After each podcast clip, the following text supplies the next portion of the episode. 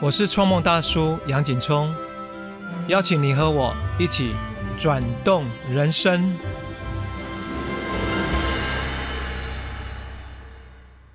大家好，欢迎来到创梦大叔。哎，大家是不是有发现今天主持人的声音比较不一样啊？没错，今天因为是特别企划，所以呢，这个特别企划会由我社畜莱茵迪的宣传秋来客串担任今天的主持人啦。那接下来我就要带着大家一起来问问我们的创梦大叔，今年世界音乐节在台湾已经举办第六届了，那今年会有什么样子特别的演出，还有有趣的节目呢？接下来就让我们一起来欢迎。本集嘉宾创梦大叔，耶！大叔好，嗨，小编好。好 的，那因为我们就是创梦大叔，其实有跟我们透露，他在二十多年前有参加英国的一个音乐节，叫做 Rending Music Festival。然后是在伦敦的郊外举行的一个音乐节。那那时候，创梦大叔到那边看到这个演出，然后带着走了很多满满的感动，然后也种下了一个想要办世界音乐节的种子吗？是吗？是啊。那要不要跟我们分享看看，就是那时候在现场的时候有什么体验是让你非常难忘的？嗯，哦，我觉得那个二十多年前，那是应该是我第一次到英国伦敦嘛啊。没有想到，伦敦本来是一个很大的城市，可是郊区却好多的那种，你可以想象，就是那种啊牧场啊，很一望无际的这种牧场啊，那种田园风光。那我们到进到那个这个 Reindeer Music Festival 的现场，我们就哦，怎么那么大？嗯，然后它周围几乎都用帐篷，好像围成一个，你把它想成一个大圈圈，然后一进去那个大圈圈，开始就会，就是好像我是刘姥姥进大观园 啊，就怎么会，哇，怎么这么大的一个地方？然后左右开始那个帐篷都有很多的，包括像有冰淇淋啊、可乐啊，卖很多什么热狗有没有这种吃的市集？市集哈，这个琳琅满目。然后我第一个。画面看到就是哇，好多人哦，在听音乐会，然后他们的方式是很多人就是这样，像我们很多人常常会喜欢坐在草皮嘛，对不对？然后或坐或躺，然后就一群朋友在那边聊天，那周边有音乐响起，他们就是用他们那个方式在听音乐。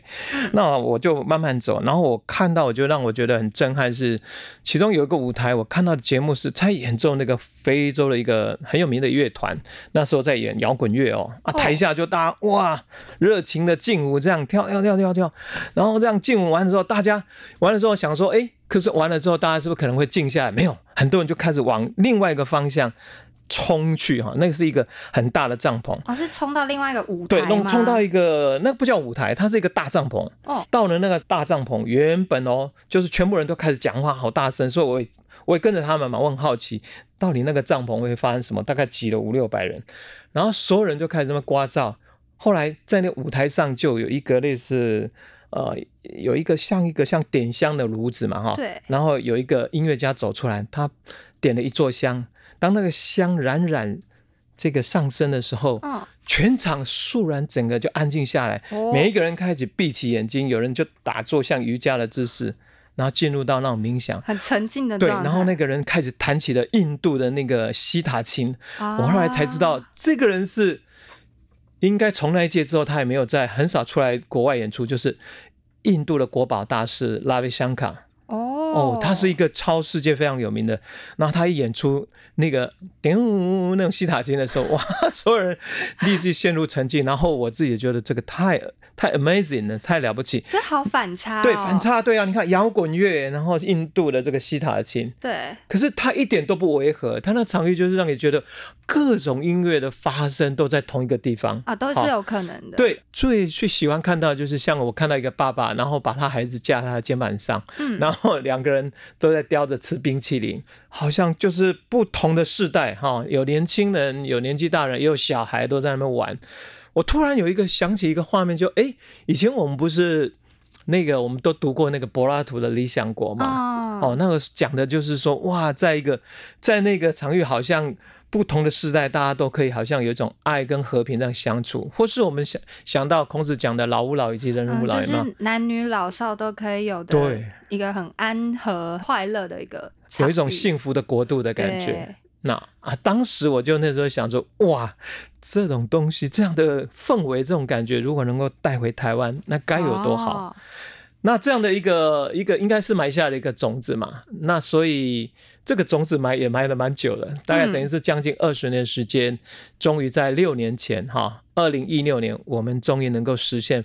办了第一座的世界音乐节。哦，对耶，我们第一届世界音乐节在台湾就在二零一六年的时候举行的，是的然后地点也是在大家河滨公园，对不对？对，在大江滨公园就是有符合你的想象吗？那个草皮的感觉，哦，对，唯一的小小的缺点就是因为它是水泥地，但是要自己铺。对，然后它的视，但是它的视野还是很辽阔，嗯就那个比较不是像一般我们听音乐会都会是在所谓的室内嘛哈，然后大家比较拘谨，然后在户外能够甚至在夜晚有星空下聆听音乐，有微微风吹过风来，然后当然也飘飘着异国的这个食物的香味也蛮不错的哈，嗯然后不同的事情，我想那样的想象空间跟我呃在二十年前办的基本上。也营造出了我想的那种，就是所谓的啊、呃全家人共同美好幸福的记忆那个氛围是一样的。哦嗯那第一届世界音乐节正式开始的时候，嗯，大叔还记得那时候的感动，心里的感动是怎么样子的吗？我觉得办第一届，老实说，开始我跟团队大家都一样会压力很大，因为从来没有办过嘛。我记得你，反正你说小时候那个，你知道村庄大家都轮流当炉主，要办啊电球拜拜。对对对，你知道当炉主那一家你，像我们家也做过，哦，那个一定是很紧张我们。家也是好几年的对不对？好久你做到那家，那一样。所以你办世界前，你的招待是全台湾的听众，还有包括很多外国人啊。所以你会虽然是当然心情还是兴奋的，可是我觉得压力很大。然后对终于在那个三天。然后，因为首先第一个我第一个我就记得什么，我大概两个礼拜你就开始祈祷天气一定要好，啊，因为那候时候压力特别大，是因为刚好有个台风，啊，听说有可能会进来台湾，而且每年台风影响台湾都很严重。是到十月份都还是有台湾，所以我记得两个礼拜前我开始就会每天早上起来祷告，然后祷告的就是希望，嗯，台风这个台风爷爷可以稍微把方向偏一下，然后我想象中就是有个太阳在那个我们的舞台正中央，啊，然后让大家风和日丽。区域。对呀、哎，结果可能这个祈祷太有效了，结果那三天，其中有两天那个太阳特别大，很热 但是晒伤？但是呃晒伤有的有，有的那个有的人说，哎还要涂防晒这样子。嗯，好，那你看我们到现场，终于演出的话，我我记得场景就是当看到舞台上演出，当看到很多小朋友跟家人，他们开始在我们那场域哦，小孩子在那边奔跑，然后大家也开始聊天，有人坐下来。哇，那个场景就好像我在英国看到那样，啊我真的觉得那一刻真的太开心了很，值得，对不对？是觉得太值得，实在太太太有意意思了。那你知道那三天我们记得有一天下午还下大雨哦，哦，那小朋友还开始在那边跑来跑去，还玩水球，你知道吗？啊哇，我觉得那个就是带给大家一个是说，因为为什么要办音乐节？除了在国外启发梦想，其实还有一个很重要，就是跟我童年的经验也有关。就像我们刚刚聊到，小时候村庄一年一度的最大盛事就是 g a n g 就是大拜拜。嗯然后你知道拜拜的时候，哇！我们通常都是左边有布袋戏，右边可能有歌仔戏，然后会先变乐先满会变呆，你知道？对哇！然后那个变的时候好热闹，而且有时候一年就是三天七天这样。对，然后大人们呢、都看戏看得很投入啊，可是我觉得小小孩孩子就会在旁对，边然后小孩子基本上不会很很认真看戏。我们看在戏台下的时候，可是逛逛那个戏台的后场，去啊去去那边呃看看人家怎么对啊，人家怎么演戏，人家怎么在那边呃干嘛。然后另外最重要的是小孩子都在玩玩那个打弹珠啦、啊橡皮圈啊。陀螺啊，对，你看哦，虽然说我们没有专心看戏，可是我觉得小时候，如果要有印象中，其实小时候最快乐的时光，就是在 g a n g 拜拜那时候，嗯那种孩子们就是耳濡目染那个场景。我觉得我我在办事件就有这样的期待耶，就嗯希望说。这些父母亲带孩子来到我们事业现场，他们好像他可能不知自己的乐对他可能不知道什么这个伟大的音乐家 来自包括国外哪一个音乐的乐种的演出没关系，对，但是他知道就是有一个他在那边跑来跑去啊，他他吃着冰淇淋有那个快乐的回然后有那种氛围，这种氛围常常形容就是我们人生都要有一些。些能够陪伴你的幸福的背景啊永远可以在你人生，特别是在你长大之后，你可能人生会到很多难关，可是你始终会不会忘记是在过去曾经有一些很美好幸福的记忆，它会一直嗯。陪伴着你，成为你人生最大的一个快乐的能力，能力还有背景，对。一，直在背后守护着你。嗯，哇，嗯那接下来因为就是第一届那时候这样办，办到现在其实也都到第六届嘞，嗯，就是即将要举行的这第六届。大叔有没有什么样子的，就是这一路走来的一些心情吗？除了我们刚刚讲，希望能够带给大家这种一种幸福的一个一生，成为一生美好的一个记忆以外，其实嗯。还有一个比较理性的目标，是希望说，在台湾办世界，就希望能够让世界看见台湾，对，也让世界，也让台湾听见全世界。嗯。所以主要的内容就是我们怎么把国外一些很棒的团体哈，每一年都邀请不同的团体。好比第一年我们就邀请了葡萄牙的，哦，那时候很有名的电影《里斯本故事》那位女主角，嗯，好、她本身也是那个他们叫阿玛迪斯阿玛迪斯合唱团的主唱的现场演出。好、那有葡萄牙，也有来自日本不同的国家，那带来一种色彩，就是让台湾我们可以接近哦，原来这个在在台湾可以认识世界不同的音乐文化。另外一个作用，为什么让呃世界也看见台湾？就是我们希望把全世界一些很棒的策展人邀到台湾的现场，对，然后我们在我们的音乐节其实三天里面会邀请很多台湾优秀的团体演出，嗯。甚至为了这个给策展人看，我们办了一个媒合会，嗯。就是把一些优秀的啊、呃原创独立的音乐团体哈，经过选拔挑选出其中的四到六组，演给策展人看。嗯，那这个作用就是说，如果策展人觉得对某个团体印象深刻，他们就可以当场或是事后来联络，来安排台湾乐团有机会到他们国家的音乐节音乐节演出。哦，这个是那时候一个很重要的一个态度。那接你刚刚问我说，这样办了六届下来，其实你看，大概邀请了也有几十个不同来自国家的，像南非、爱尔兰、像墨西哥、印度，哈，哦，好多不同的音乐家团体都来到我们的现场，让台湾或国人都能认识到，哇，原来这个世界有那么多多种不不同的音乐，因为大家有可能在台湾通常听的可能是流行乐啦，可能是闽南语或是所谓原住民这样音乐，可是其实世界的乐种还有好多，现场唱给你听，那种现场的感动力跟亲和力，非非我们能够只是听收音机那样听到是很不一样的。嗯嗯。其实音乐节的功能真的是这个、欸，就是平常你不会接触到的乐种，或者是接触到的音乐类型，就是到了现场之后，你去听，用身体来告诉你这些东西是你喜欢的，对，然后其实没有机会。在串流上或者是什么社群搜寻到，可是因为来了这个现场，然后你听嗯到了，你可能就会回去再去搜寻这个乐团的背景，或者是他们国家的文化。嗯其实音乐节好像有很大一个部分，就很像一个探险的感觉。轻松的一种音乐教育。这种教育就是，哦哎，你会很自然而然的，因为你接触了，你可能开始会好奇，嗯好奇你开始会去探索，探索的话，你会开始查阅一些资料，甚至你有可能去旅行，对，然后慢慢你就对这个不同的国家，他们不同的音乐背后的一种生活文化，你开始就会更多的去涉猎。嗯，那这样的话，去形容的时候，我觉得台湾的在台湾居住的啊、呃我们的一般的民众，我认为开始会形成比较好的、比较宽广的一种世界观。嗯，不只是台湾的土地，也包括说哦，在地球上跟我们台湾一样，有不同的文化，值得我们细细的品味跟聆听。对，嗯真的是就是打开耳朵，打开自己的心胸的感觉。对，某种程度其实也是带着你，好像带着耳朵去旅去行世界各地这样子。对对对对对，呀，它有这个用意。那还有一个当然是更难得，就是我们当然不设定说希望大人带着孩子们嘛。那我觉得常常现在在音乐节看到是很多都是年纪很大的，然后 Bitmap eh, 一家就是等于三代同堂嗯来到音乐节现场，那个画面我也觉得是很难忘，因为现在能够让三代同堂能够出来玩的本来就不多哈，哦，竟然在世界音乐节已经形成一种阿公阿妈嘿，然后带着孙子出来玩，那我觉得那个是一种很很温馨的画面。好，去年因为疫情的关系，所以我们有缩小规模嘛，然后更嗯前年就是还停办。那今年的过程，就是筹办的过程，其实也遇到了蛮多的落差跟困难的。创梦大叔要跟我们分享一下，你觉得就是这些困难的点在哪里？然后还有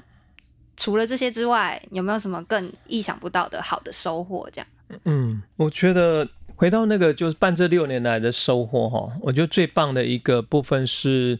呃，在二零一一九年吧哈，那一年我们带着呃泰舞古谣传唱。嗯然后到这个澳洲的阿德雷德，还有纽西兰的 War Make 的音乐节的大舞台，对，然后去做巡回演出。那这个这个能够有机会能够打入澳洲或纽西兰，其实也是来自我们世界音乐节刚刚讲的，因为有机会我们邀请了澳洲。阿德雷德的 Warmax 的一个策展人，他来到台湾，哦然后也听到泰晤国小，他非常喜欢，所以有了这个邀约。就可以把他们的歌声传到更远。对，另外一个我觉得还有很大的收获，就是刚刚我们讲说，其实我看到。呃，一家有人是三代同堂，然后还有一个部分是，你知道每年你会固定会看到一些熟悉的面孔，你慢慢会好像会聚集，群众吗？对，会有一些群众他们来，他们为世界音乐节，而且回到好像这像一个家吗？或是像一个每年固定回来聚会，，好像那个妈祖绕境哦。对，呃你哦也可以这么说，或是像原住民还有丰年祭啊，啊，对，它变成是好像每一个人生活的每年必须回来一个场景。那时候我在 Warmax 的话，我就看到很多大概三四十岁年轻人都在听音乐，我就问他们：“哎，你们怎么会想想要来听这样的音乐节？”他说什么？他说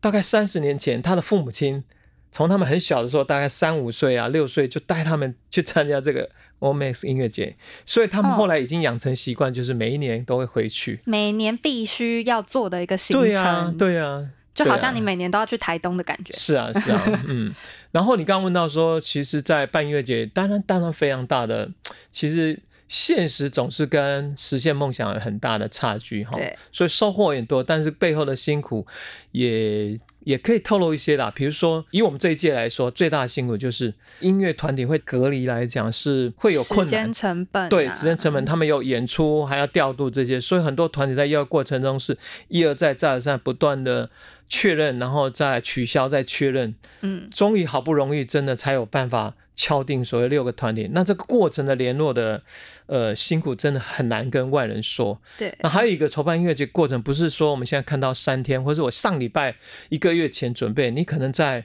一年前就要把构想做好，然后可能花半年时间开始就要筹备各种大小的事项。你从包括你看帐篷要一百多顶，超过以上调度，还有音响、灯光，还有现场场布哈。嗯，还有节目内容，刚刚讲音乐团体的敲定等等，其实很多的细节跟美感。对，然后找要找志工，我们来办这个音乐节，你要需要大概将近两百人次以上的这个人力，这些都非常非常不容易啊。但是其实大家都知道，时局的变化很快，对，所以比较靠近的时候，又常常会有很多突发的状况需要去解决。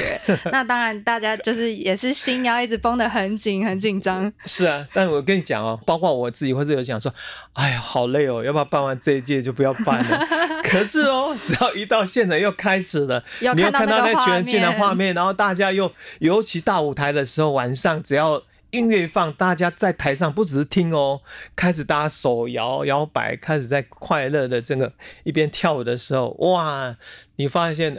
那个所有的辛苦好像都是值得的。就是回馈，就会让你有动力再去做下一。不只是我啦，我想我们团队、我们同事们也是这样子，看到那么太感性都会，就很容易就又满足，又觉得要再更努力这样。开心的微笑，他们幸福的模样，你会觉得哇，再怎么辛苦都是值得的。嗯，好，听一首歌，我们休息一下。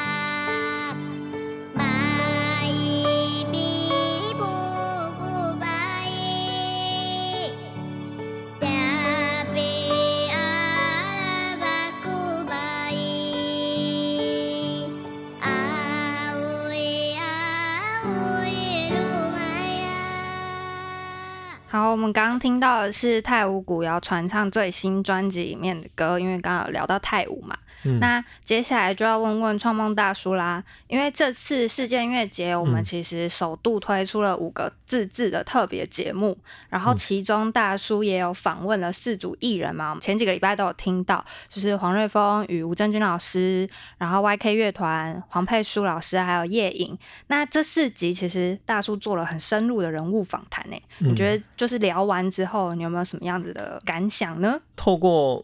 我们制作创梦大叔的播客，有机会跟这些音乐人哈，对。比较深入了解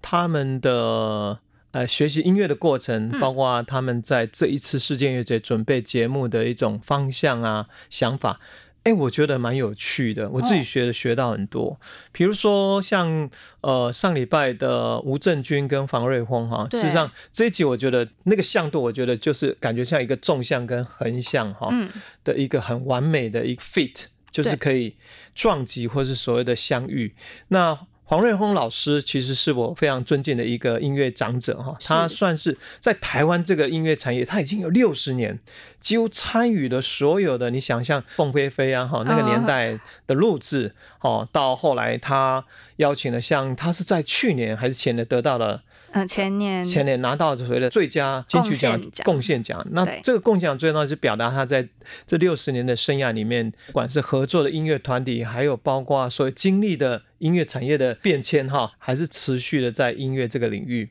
那吴正军是他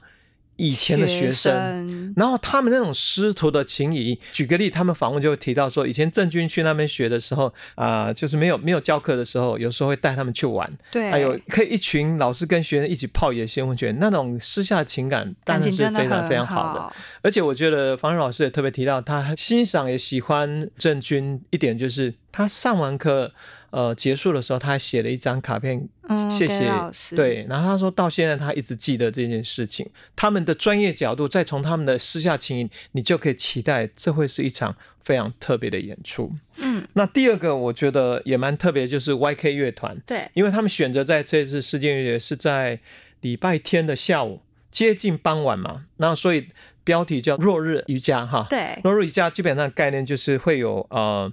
由 YK Yoko 他弹奏呃这个 kola，就是所谓的传统乐器，来自西非的 kola 琴，还有个最难得的是复刻了曾经失传几千年的希腊的里拉琴。那在这种乐声中，再由冠颖可能娓娓的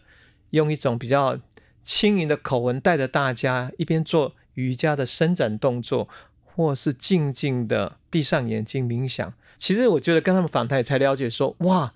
，Yoko 为了学习那个那个西非的这扣拉琴，竟然买了一张单程票，而且在不认识他的 老师，他只是因为在一张专辑听的这个大师哈，觉得很喜欢他。去找人家下了飞机就问人家说你认不认识这个大师？很勇 就，刚好人家认识，就把他载到那个计程车，说边开边问边问啊，就就到了大师家里，刚好他人在。对，然后大师刚好也很热情，就收他意为学生，嗯，抱着好像背水一战，然对后非学到不可那个心情。所以你透透过他的音乐里面，你就可以更了解深刻为什么他音乐总是带来那么大的一种力量，。对力量，那么多的一份热情。嗯嗯，那那画面其实就跟大叔刚刚前面有提到，很像二十年前你在那个音乐节看到，就嗯哎、很沉静的那个，大家虽然很喧闹，可是一听到声音好像就沉静下来的画面。是，我觉得他们音乐就有这个魅力。哦，哦，那声音一唱起来，好像就有一个古老的一个年代听音乐，然后一边你也可能伸展一下舒，展，对，伸展也好，做一下瑜伽动作，或者你只是静静的躺着或坐着，我相信那是一个非常特别的放松音。乐响宴。嗯，嗯，那那再来黄佩就是书老嗯师呢？黄佩书，因为这次很特别，是她是一个客家女歌手，然后她这次演出是她的创意是跟我们台北爱乐合唱团。对，那台北爱乐合唱团擅长的合唱曲目其实比较古典，嗯，那佩书，呃，他以前也是学那个声声乐乐出身，但是他这几年就开始创作很多客家的歌曲。对，那我觉得最难得是这两个完全原来不同的表演形式，那如何做一种呃创新的一个一个所谓融合？那你在节目中就会听到佩书他讲演唱那种氛围，做一个歌手能够穿插在这个乐曲里面，不会去抢，嗯，形成一个新的可能性，让这个乐曲声音的向度可以更扩展，这样子。嗯然后台北爱乐唱起的这个呃配书的客家的曲子，也能够在他原来的这个个人的独唱，能够创造一些更多的声响。那我想这种东西就是以前没有做过，嗯，那我想他们做这样的一个尝试，我觉得是非常了不起的。也是蛮有趣的体验，对就欢迎大家来现场听听看喽。然后再来就是夜影，对夜影应该是。呃，我我认为非常难得的一个女歌手。嗯早期她的东西上写的，好像比较偏流行音乐。对，那后来我觉得跟她生命很有关系，是包括她也到西班牙，到很多各地去旅行。嗯，然后她生命中也曾经出了一些意外，对，哦就是没有意外然后声音这样。对，没有声音，然后她会慢慢的、慢慢的思考，思考就是她，她如果能够再有声音，她要做什么？然后她定位就是她想要分享她的声音给更多人，或是给这个世界不同的一些好像新的一些 dimension。嗯新的可能性，所以他开始大量的接触了很多，像包括身心灵的一些常用的乐器，像呃我们讲飞碟鼓，像来自突法或蒙古的这种 overtone，就是我们叫它双音 overtone，就是一种可以同时那种哈声音可以出来的，还有就是很多不同世界的乐器，诶。它可以融合到它的创作里面，原来的流行乐风，再加世界音乐会所创造新的属于夜影自己独特的曲风。嗯。那这个部分我觉得他诠释的非常棒，嗯。所以我也非常期待这次在世界节看到他带领他的团队，然后让大家可以来联系说，其实流行乐可以不只是一样可以做出不同的深度，还有可以把不同世界元素也可以放在你自己的创作里面。没错，而且嗯夜影其实去年就是在美和会的舞台上，那嗯今年就已经跃上我们的大舞台了。是，呃对，所以其实就是也呼应到刚刚大叔有提到的，我们就是很期待可以把这些音乐再带到更远的地方去。对，然后更有趣的时候，他在节目他也讲啊，他说那时候在世界音乐节，他是他是没会完之后，他就隔天他就自己去在大家和平公园附近跑步啊，他哦跑步跑完他要干嘛？他要来听音乐会音乐节，然后他远远说听到哎，怎么有一群小朋友在唱歌，那个声声音让他听到就是整个就好像撞到他心里面，他很感动。原来那时候就是太舞古谣正在唱。啊然后他就想尽办法，就是问我们的策展跟工作人员说：“哎，太舞古谣声音好好，我真的很想要认识他们。”后来就牵起了对啊，这个计划就帮他们安。排，让他们认识。结果在他新的专辑创作的时候，他真的就找了太舞古谣唱了一首很棒的合作的乐曲，。那首乐曲叫《所以你看爱》，世界舞台就是一个不只是让大家欢乐或者是开心的地方，也让很多音乐不同团体他们有机会就是碰撞出新的火对花。认识、欣赏，对那到能够合作。嗯这种创新，这种所谓的不期而遇的哈，对我，觉得在音乐或是在艺术上，这是最难能可贵的。真的。嗯，那除了刚刚提到的这些节目之外，大叔自己有没有私心，就是今年还推荐的其他的很期待的节目呢？我当然都会推荐，因为今年 音乐节很难得办的，当然对。还有很多很棒的，不止他们四个。我们现在对。回来讲这一次音乐节，当然最难得就是你说的五个特别制作的自制节目嘛。那可是别忘了哦，即使在疫情在有隔离的情况之下，我们还邀组了六组的国外团队，没错。包括爱沙尼亚，哈、是。有一个叫做僵尸摇滚，对不对？对，然后来自马来西亚的 Anela，对没错。还有包括来自呃日本的东京县，哈，东京中央线，东京中央中央线 哈、那个，然后 Fit 明马丁，对不对？没。错，然后他是来自阿根廷嘛？廷你看光这个组合就两个国家，那孩子还有来来自韩国的一个传统乐剧，那个名字还真不好念，叫什么切野野琴哈？琴对，哇，光听说光那个乐器哦，那个乐器一部的乐器可能是两个人的重量，哦，真的超重。很像古筝，古筝可是比古筝重多了，可能有对结合古筝加一些可能吉乐鼓的那种、那种、那种分量哦。嗯，然后还有来自菲律宾对哦，这个团体我自己一听到音，律动感对，他们其实他们的音乐你一听就会很想跳舞，可是。大家知道这个团体，它整个他们想传达的是菲律宾的政治，其实有很多的我们所谓的可能腐败啦，或政治嗯贪污，他们想借由音乐来唤醒人民，可以在对自己国家的前途，或是在这种所谓民主的过程中，能够多一些可能新的认识，嗯然后更有一些觉醒的。所以这个团体很不简单。嗯然后最后一个是澳洲的啊澳洲的 Kylie Baker，我觉得很特别，是他也是爱上泰舞古谣，那时候可能是在澳洲演出，他看到了，他竟然也是做了一首曲子，而且他跑到台湾来录音。那这首曲子我自己也非常喜欢，叫《Snow Down》。对，那 Snow Down 意思说人生啊，慢就不要来，对，你要慢慢来，接下来好好的，不要每天只是忙碌的工作。来，我们世界音乐节，好好的享受三天，慢慢来，这样子。你看这六组演出完之后，那我当然还跟你介绍，啊讲说，哦，还有其他的国内团体真的很棒。你想，金曲歌王歌后对陈建年跟伊利高高路路，他们头上都满满的金曲光环，是。那终于能够在我们世界音乐节做专场的演出，这个非常难得。那还有，我记得去年还有今年的金曲的这个所谓的团队，一个是百百合合花，百合花哈团队，台语的，台语的啊，另外一个是客语的是春面乐团，嗯。我也觉得难得。还有一个团体，我个人非常喜欢，就是我形容它是台湾的动力火车演奏版，他们叫压底嘛哈啊，。没错，两位台湾原住民，他们弹琴的那个双吉他，嚯，我感觉那种热情澎湃，好像也是你很很快就会想要跳舞那种很嗨的那种啊。对他们有一位是来自屏东排湾族的，啊然后另外一位是来自澳洲雪梨的哦华侨，是啊，我觉得他们真的很难得，所以我把它形容成动力火车。你听到他们音乐，好像你就可以开着火车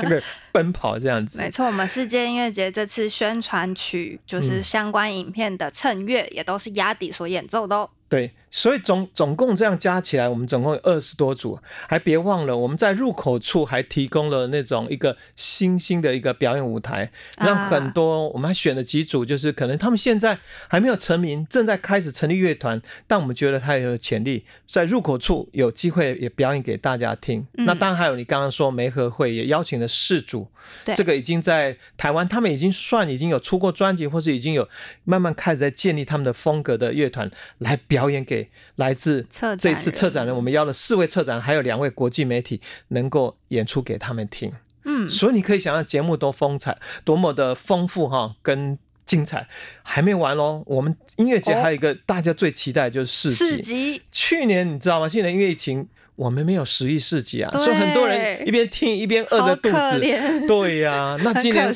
我们真的真的是强势回归。没错你，看我们市集总共一百一十摊呢，对，好这里面一百一十一摊，一百一十，摊，对，幺幺幺哈，你看这个数字，然后这里面包括了音乐铺子，对不对是？包括了这个食育市集，没错还，有文创市集，还有公益摊位。对，那十一世纪应该是大家最关心的，就是吃的 吃的。那吃的就要有异国料理嘛，除了美台湾小吃以外，异国料理你一定有那个像波兰的蛋糕啦，哈、嗯中东的甜点呐、卷还有什么牙买加，啊哎、对，墨西哥的 taco。对那，卷饼大家一定很喜欢呢、然后不同国家有大概应该有十几个这样的料理。那还有一个就是大家也可能感兴趣是音乐铺子，嗯我们很多音乐铺子里面是可以现场让大家做体体验。的，像祥仁和他们那种传统乐鼓，还有包括呃三味线三味线哈，对，还有苏格兰笛，苏格兰笛，还有一个是制作那种类似小里拉琴的那个，哦。好像也可以 DIY 哦。嗯，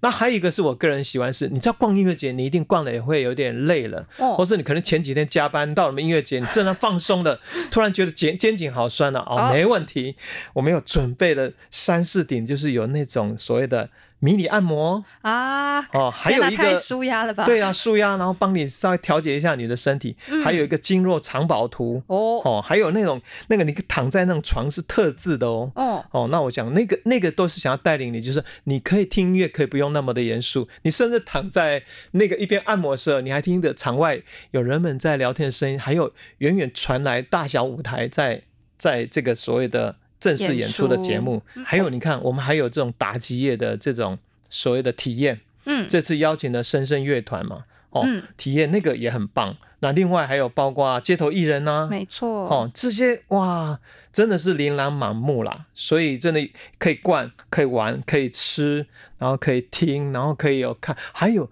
你还可以，我们有像我们有几个像人体彩绘，还有彩妆，还有画黑那图，你也可以参与，把自己装扮一下，让你的视觉会让整个场域哇多了很多色彩缤纷这样子。没错，而且今年我们为了要带大家去不同的国家旅行，我们还联合了几家摊位，做了一个非洲区的，就是市集的区域，哦，大家可以去那边一起拍拍照啊，然后打卡，就是告诉大家说，哎、就是你虽然在台湾，但还是可以出国玩哦。对这个很特别，就是他们应该五个非洲的摊位嘛，联合起来，在我们的所谓刚刚讲的文创市集，就带来很多的非洲的这个他们手工嘛，哈，嗯编织的这个所谓的创意的这个很多，包括生活用品或者帽子，一些比较精美的一种一种文创商品这样子。嗯，就是有一个非洲区的氛围这样。对对，所以大概这是整个音乐节的这个风貌。然后，呃，那要小小的提醒大家，记得，呃，那边的停车稍微会比较拥挤，哦所以我们建议你一定要坐捷运到这个嗯。行天宫，搭我们的接驳车，对。甚至你有机会可能坐上了一台那个叫做。双层观光巴士，对，双层观光巴士，哇，好像你就在台北这样高度游览这个风景。对啊，对啊，河滨那边也会就是风比较大一点，也嗯。建议大家可以就是带自己的薄外套啊，或者是帽子，就是防晒也都嗯。很 OK。那因为我们就是现场其实是有野餐垫可以租借的，那如果你自己有瑜伽垫或野餐垫，也欢迎自己带来，我们可以一起在这个舞台旁边或者在嗯这个现场，就是享受一个悠闲的下午跟晚上。然后我们也希望说大家可以带自己的环保餐餐具，因为想说尽量至少制造一点垃圾，嗯然后可以共同维护这个我们这个环境这样子。对，也爱嗯一起爱护这个土地。那刚刚已经讲完了这个世界音乐节的提醒，那最后想要再问一下大叔，就是刚刚有提到我们筹备过程中虽然很累，嗯可是现场看到大家的欢笑啊，还有三代同堂的画面，就会让大家就是更有一些。筹办下一届的动力。嗯那如果明年要再继续举办这个世界音乐节，大叔有没有什么样的期许，或者是还想要达成什么样子的规划呢？嗯，事实上应该说现在开始都在想明后年的可能的节目内容，尤其是并筹备期应该应该已经没有疫情，所以我想哦我们大家可以期待是未来耀眼的演出的团体或国家就越来越多。可是我觉得办音乐节的期许其实很重要，想要传达一个是有没有可能在经过。多年的努力之后，慢慢世界音乐节透过这些策展人，透过来台湾参加的外国人，慢慢的把他们传出去，而让世界音乐节成为台湾的一个地标。哦，让更多的外国人好来到台湾，他们或是他们想来台湾的第一个想说，哎，我就是要来参加每年搭十月份的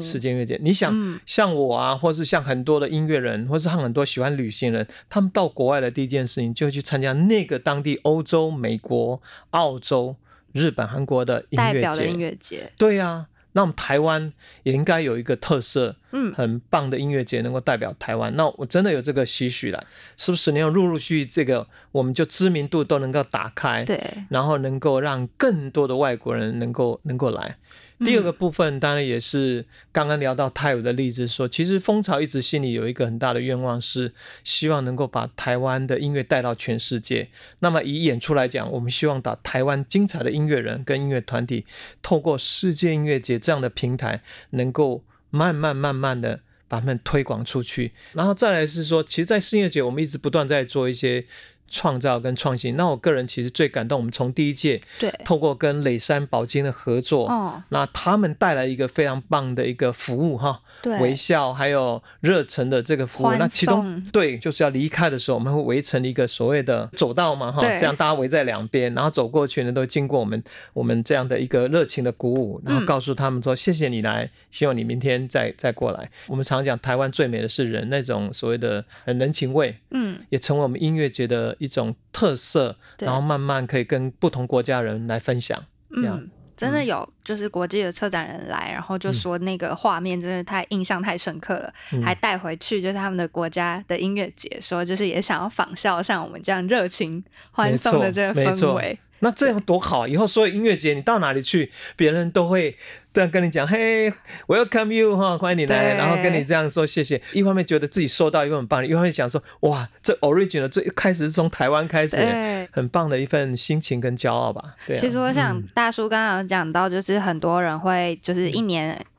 接着一年，然后每年都不断的再回来，也许也是因为这个原因，就是每次来到这里，好像都有回家的感觉。是是没错，这里不只是听音乐，我觉得它包含生活中一种我们对幸福的想法，那种重聚的那种力量吧。好的，那今天非常感谢创梦大叔来到我们这集的特别企划节目里面来分享这些世界音乐节有关的故事喽。那如果你也听了很心动、很喜欢，也很想带着全家大小一起来玩，不妨用行动支持，只要上 Klook 或者是 UDN 跟 KKTix 这三个售票平台都可以买得到我们的票，而且一直到活动前一天都还有优惠哦。就是票券真的没有很贵，希望大家一起来参与。那接下来就是稍微跟大家说明一下，因为我们对台湾这个土地上的声音可能已经比较熟悉了，就是像是台语啊、客语啊，或是原住民语。但其实，在这个漂亮的星球上，还有很多不同的民族跟不同的文化在这个世界上。